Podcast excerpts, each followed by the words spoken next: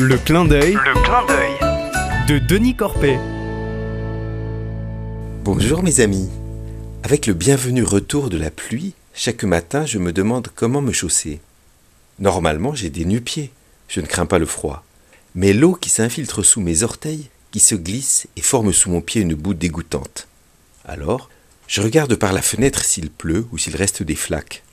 Et si c'est mouillé, j'enfile chaussettes et chaussures. Mais pendant des années, toutes mes chaussures de ville fuyaient, trou dans la semelle ou fissure en bas de la tige. Sur mes quatre paires, aucune n'était étanche. Alors après chaque sortie, je devais sécher mes pompes sur le haut d'une étagère, puis j'enfilais la suivante encore sèche, mais tout aussi percée. Si je partais au boulot, je passais la journée avec les pieds mouillés.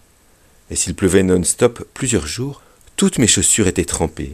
Quelle galère Et voilà que cette année, aux pluies de la mi-octobre, j'ai décidé de jeter toutes ces chaussures percées et d'acheter des chaussures neuves. L'idéal aurait été d'acheter des chaussures vraiment durables, avec la tige en cuir et la semelle en caoutchouc. Mais les prix astronomiques m'en ont dissuadé, radin que je suis.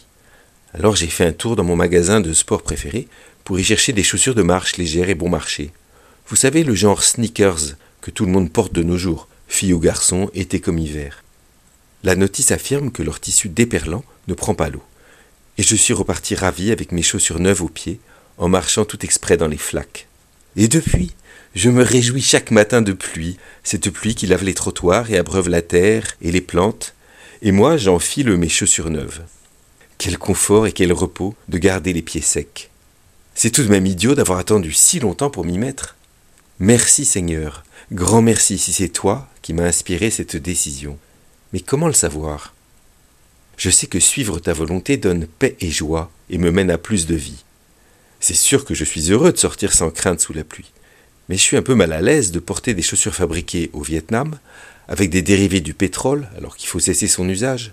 J'étais mal à l'aise aussi dimanche, en parlant avec Laurent, qui fait la manche en sortie de messe. Je vois bien que ces chaussures prennent l'eau. Il me semble, Seigneur, que j'ai fait ce choix d'acheter des chaussures sans t'en parler. Comme tout choix, il y a du bon et du moins bon. Avant d'agir, j'aurais dû t'écouter pour décider peut-être pareil, mais avec toi. À bientôt, mes amis.